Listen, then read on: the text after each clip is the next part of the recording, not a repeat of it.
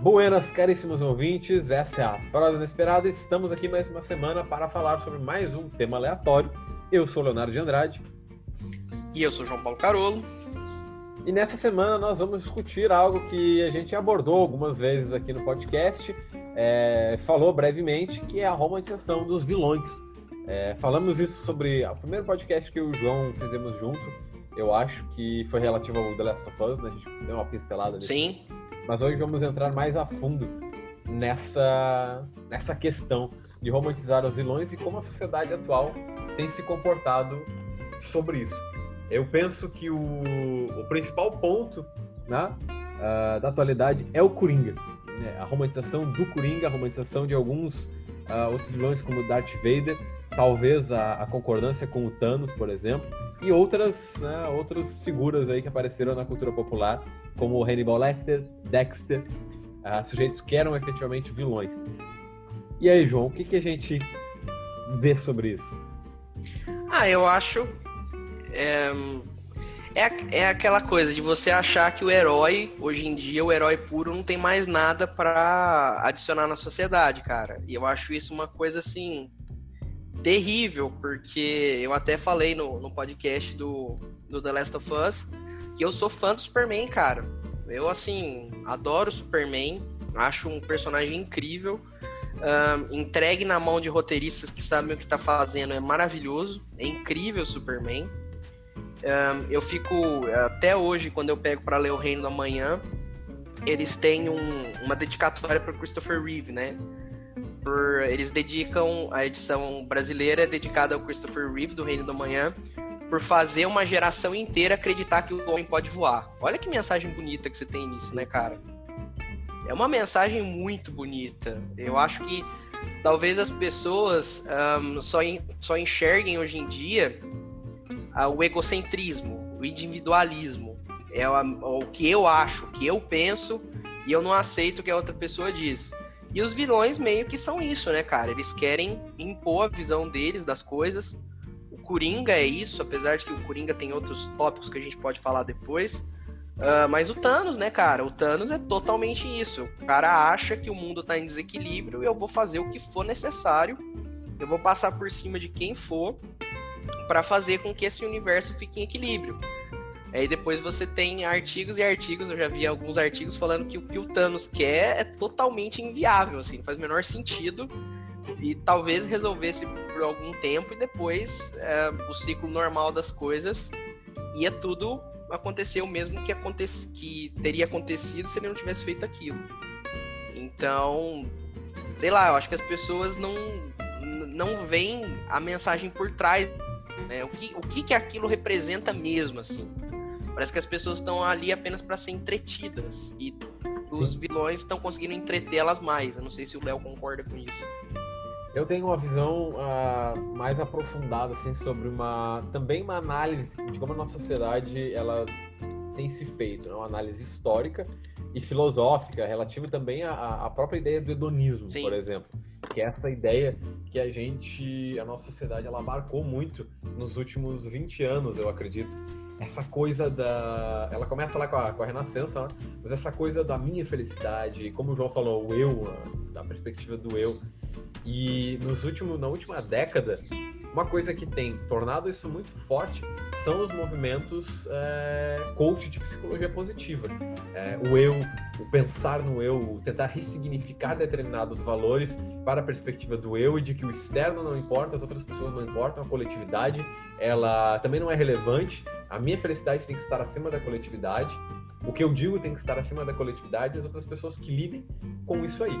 É, e quando a gente analisa o histórico dessa romantização dos vilões e de figuras vilanescas, até na literatura, né? A gente tem ah, ali em 1800 um, um, vilão que foi altamente romantizado, que é o Conde de Monte Cristo. Sim. Ah, lá da, da obra do Alexandre Dumas. E parece que as pessoas passaram a se identificar com esses sujeitos porque eles são justamente isso que o João mencionou. É, o Thanos, né, que é mais recente agora, o Conde de Monte Cristo lá atrás, é, assassinos em série. Poxa, o quanto, o quanto a, a popularidade, isso é, é, assustador. E não num termo de pesquisa, assim, mas o quanto a popularidade de assassinos em série cresceu nos últimos anos. Já percebeu isso, João?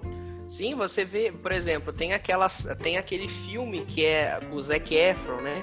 Que é do Ted Bundy. Cara, Ted aquele Bundy. filme é uma coisa assim fora de qualquer propósito, né, cara? É um, é um absurdo. É, o, o que aquele cara era, né? O que aquele cara era e, e pessoas e mais pessoas querendo casar com esse cara, mandando cartas, achando o cara incrível. Nossa, para quem ainda, para os ouvintes que ainda não tiveram a, a oportunidade de assistir, tem disponível no, no, Netflix. E é um filme assim interessantíssimo. Além do mais, quando você para para pensar que aconteceu de fato. Tudo bem que você tem umas liberdades criativas ali, porque todo filme tem, mas cara, é assim horrível, horrível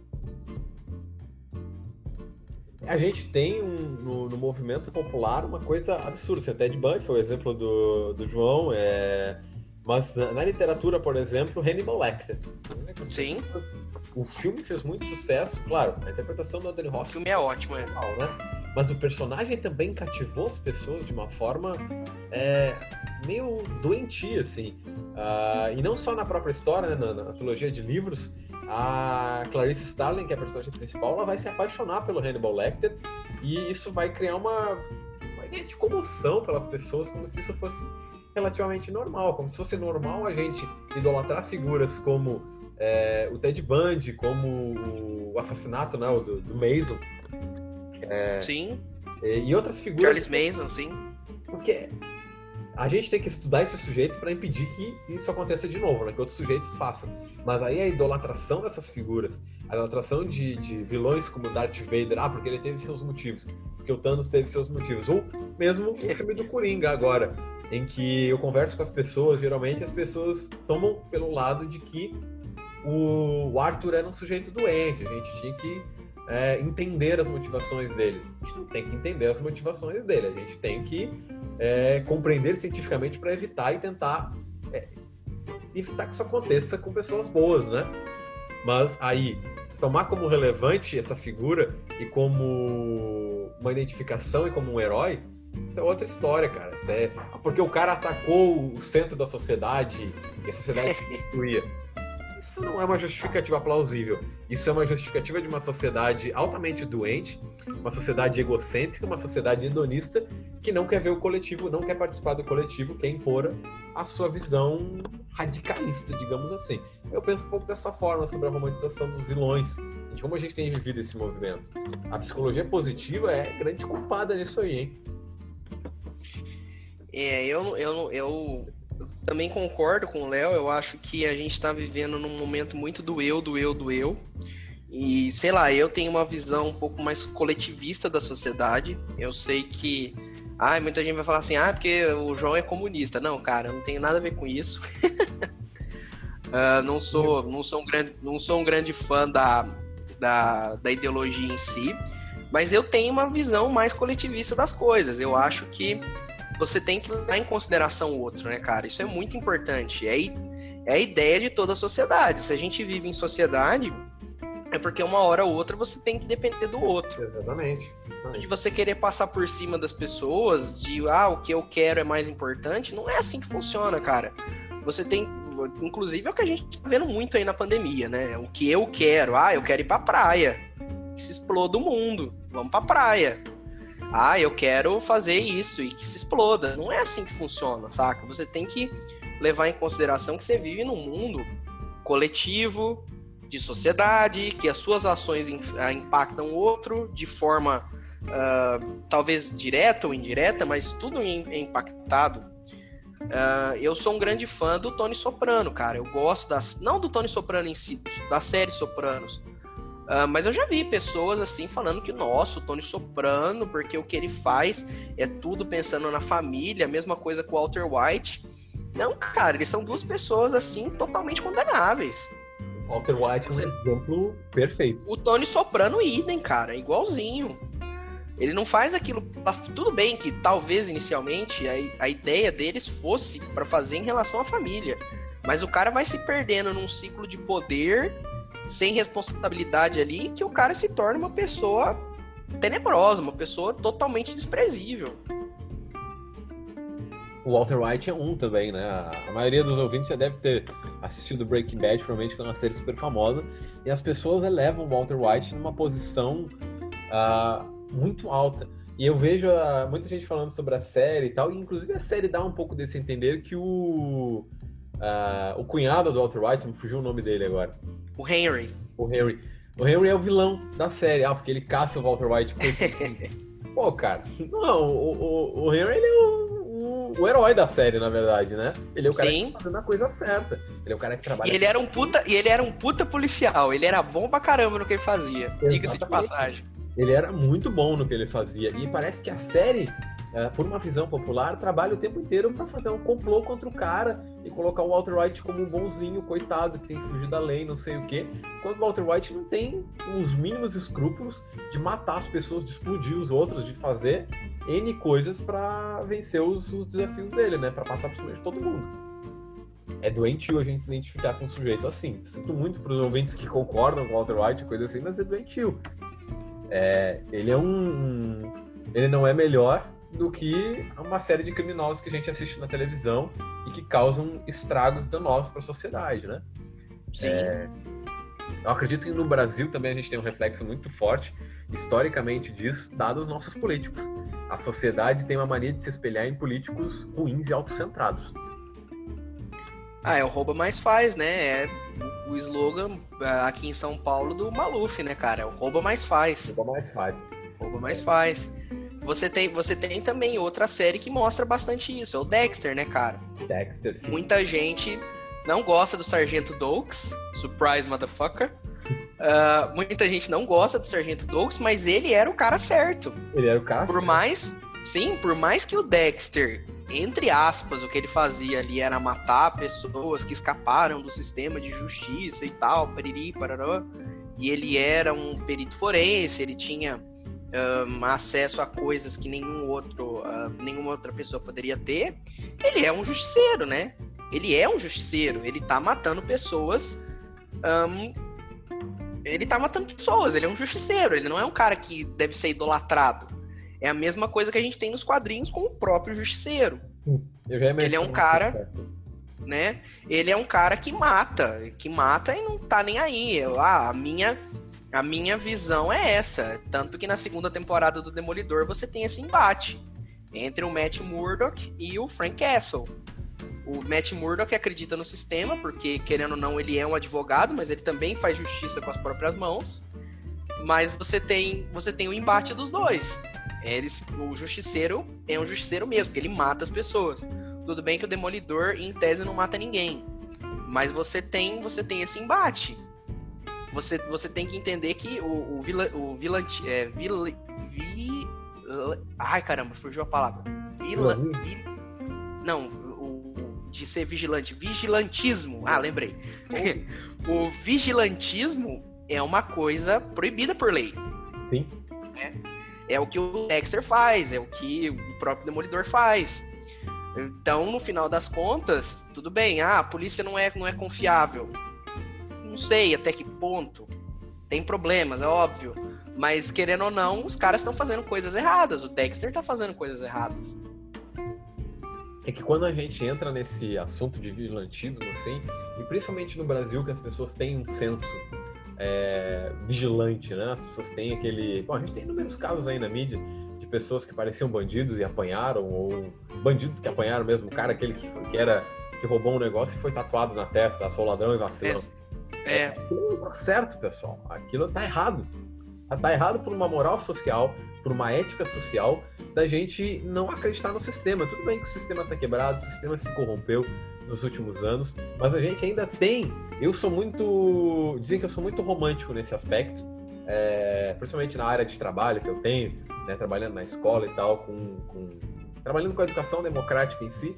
Eu acredito que a gente tem que seguir o sistema, a gente tem que trabalhar as coisas com moral e ética. Não é, é, pegando um bandido na prisão lá e dando uma surra no cara porque o cara fez alguma coisa. Não, cara, ele já tá preso, ele já tá pagando o crime dele ali, é, pagando a penitência que a sociedade estipulou que ele deve pagar. Então, eu sou totalmente, eu sou totalmente contra a ideia do bandido bom e bandido morto. Sim, eu também. Para mim isso não existe. Bandido bom é bandido preso, na minha opinião. E ressocializado, se possível. E ressocializado, né? se possível. Eu acho que as prisões brasileiras têm um grande erro de não ressocializar os sujeitos. A gente tem exemplos magníficos aí no, no exterior, prisões que ressocializaram e o índice criminal diminuiu horrores, né? A educação, efetivamente, ela transforma as pessoas. É, mas essa coisa de, ah, o cara me roubou, eu não vou chamar a polícia, eu vou lá e pego meus pertences de volta, essa é uma é egocêntrica. Uh, você está cometendo um crime, você agora é o vilão. Sim. Sim. Né? Hum, Sim. Não tem uma diferença. E acho que a sociedade ela tem se identificado muito com esse aspecto justamente pela ausência de um Estado, pela ausência de um sistema quebrado, mas também por essa questão da, da felicidade própria. Né? Eu tenho estudado muito a felicidade em si, e tem um autor muito bom que eu li recentemente, que é o Luc Ferry, que fala que, na verdade, nós não somos felizes, né? Nós é, não temos como ser felizes porque a felicidade é uma coisa passageira. A felicidade a gente é feliz em algum momento, a gente é feliz por determinadas ações, mas nós não conseguimos ser felizes porque ela é uma antinomia da infelicidade. Toda uma coisa nisso. E acho que as pessoas elas têm procurado demais essa ideia de ser feliz o tempo inteiro, desse hedonismo, desse individualismo, e ressaltam isso no vilão que quer bom, ser feliz o tempo inteiro, né? O cara acha que tá sempre certo. Muito do que a gente já falou mais ou menos, mais ou menos assim. E nos leva ao ponto final da discussão. A sociedade está doente? Tem cura para isso? Eu acho que tem, tem cura. Eu acredito que sim, porque senão é melhor a gente desistir e ficar chorando no cantinho. Mas eu acho que tem, cara, tem cura sim. Mas é aquela coisa, a gente está muito na ideia de respostas fáceis para problemas complexos. Não existem respostas fáceis para problemas complexos. Respostas fáceis para problemas complexos são teorias da conspiração. De teoria de conspiração, a internet, o mundo está cheio. Então, eu acho que uma hora, cara, a gente vai ter que encarar de frente esses problemas. E vários problemas. Então, é, eu, eu, eu e o Léo somos professores, então eu acho que talvez o remédio principal para encarar tudo isso é uma educação de qualidade. Sim. Você, você conseguir formar as pessoas com senso crítico apurado. Isso é muito importante. Isso vai de encontro também àquilo que a gente falou sobre a leitura num dos podcasts anteriores. Despertar esse interesse nas pessoas. Um, fazer com que o senso crítico das pessoas seja mais apurado. Eu acho que é função nossa como professor, sim, ajudar as pessoas a ter um senso crítico mais apurado, a desenvolver gosto por determinadas coisas importantes. E eu acho que a gente tem que passar por uma educação de qualidade, eh, por um Estado que faça mais coisas relevantes para as pessoas. Não é só dar o auxílio emergencial de 300 reais, não é só dar o Bolsa Família, Uh, não é só é, flexibilizar o seu acesso a armas, muito pelo contrário, isso vai ter consequências catastróficas, principalmente na sociedade brasileira atual. Eu acho que isso vai ter uh, consequências horríveis a longo prazo. E eu acho que tudo volta para a educação de novo. A gente precisa ter uma educação de qualidade e lutar por isso. A gente precisa valorizar a educação, valorizar os professores, porque eu acho que é só assim que a gente vai conseguir mudar isso, é, transformar a sociedade no que a gente espera que seja o melhor. Eu concordo. Se nós não conseguirmos fazer isso, não conseguirmos essa guinada, eu vejo a sociedade ela indo no mesmo rumo de outras sociedades que se desfizeram, né? É, a gente está sofrendo no momento os mesmos sintomas, por exemplo, que a Roma antiga. A corrupção, Sim. o hedonismo, o individualismo, o eu, é, a falta de recursos, a falta de, da própria subsistência de uma série de pessoas. Então talvez o mundo mude é, a pandemia nos mostrou uma coisa bastante importante. Muita gente tinha uma ideia romântica de, ah, no pós-pandemia a gente vai mudar. Eu não sou adepto dessa ideia, eu acho que nada vai mudar. Uh, talvez não né, numa escala macro, assim. Acho que alguns hábitos de pessoas vão mudar, pessoas mais responsáveis. Uh, no Brasil a gente já viu aí que as pessoas estão nem aí. É, é, somente o eu, como o João falou lá no início, ah, eu quero ir pra praia, eu vou pra praia e dane-se os outros, só que aí tem mais mil malucos na praia. É. espalhando uma doença que tem sido fatal, tem matado mais de mil pessoas por dia, uma catástrofe, né? A gente não conseguiu lutar bem contra isso. Então, uh, muitas das pessoas têm dito agora, ah, o novo normal, vamos encarar o novo normal. Para mim não é normal. Não, não tem nada de normal no que tá acontecendo. Mas não é normal, é, o normal era o que estava antes, né? Era a forma como a gente vivia antes também não era exatamente normal. A gente tem muitos problemas aí. Mas, de novo. Talvez normal. fosse uma coisa corriqueira, mas não normal. Exatamente, corriqueira, mas não normal. Eu não sei para onde a gente vai, assim, uma análise com conhecimento histórico e tal, eu realmente não sei o que será de nós. Mas eu espero que as pessoas tomem consciência de algumas coisas. É, o Estado paternalista ele não vai sumir né, né, durante um bom tempo. Essa questão dos auxílios, como o João falou, ela vai se propagar, se propagar aí. É, eu sou mais adepto da ideia de que teremos o mesmo governo durante mais de quatro anos. Eu ah, também acho, eu também acho bem possível. Com muita dor no coração, mas eu acho bem possível. Exatamente. Então, são capítulos a se ver, né? São capítulos a se ver e descobrir o que, o que faremos no depois. Vai lá. E esse foi o podcast dessa semana, caros ouvintes. Se vocês tiverem novas temáticas, não deixem de me sugerir lá no Instagram em arroba o Leonardo de Andrade. Ou... E também podem, e também podem sugerir para mim lá no arroba jpcarolo com K e dois L's. Ficamos por aqui. Uma lua, um queijo e um beijo.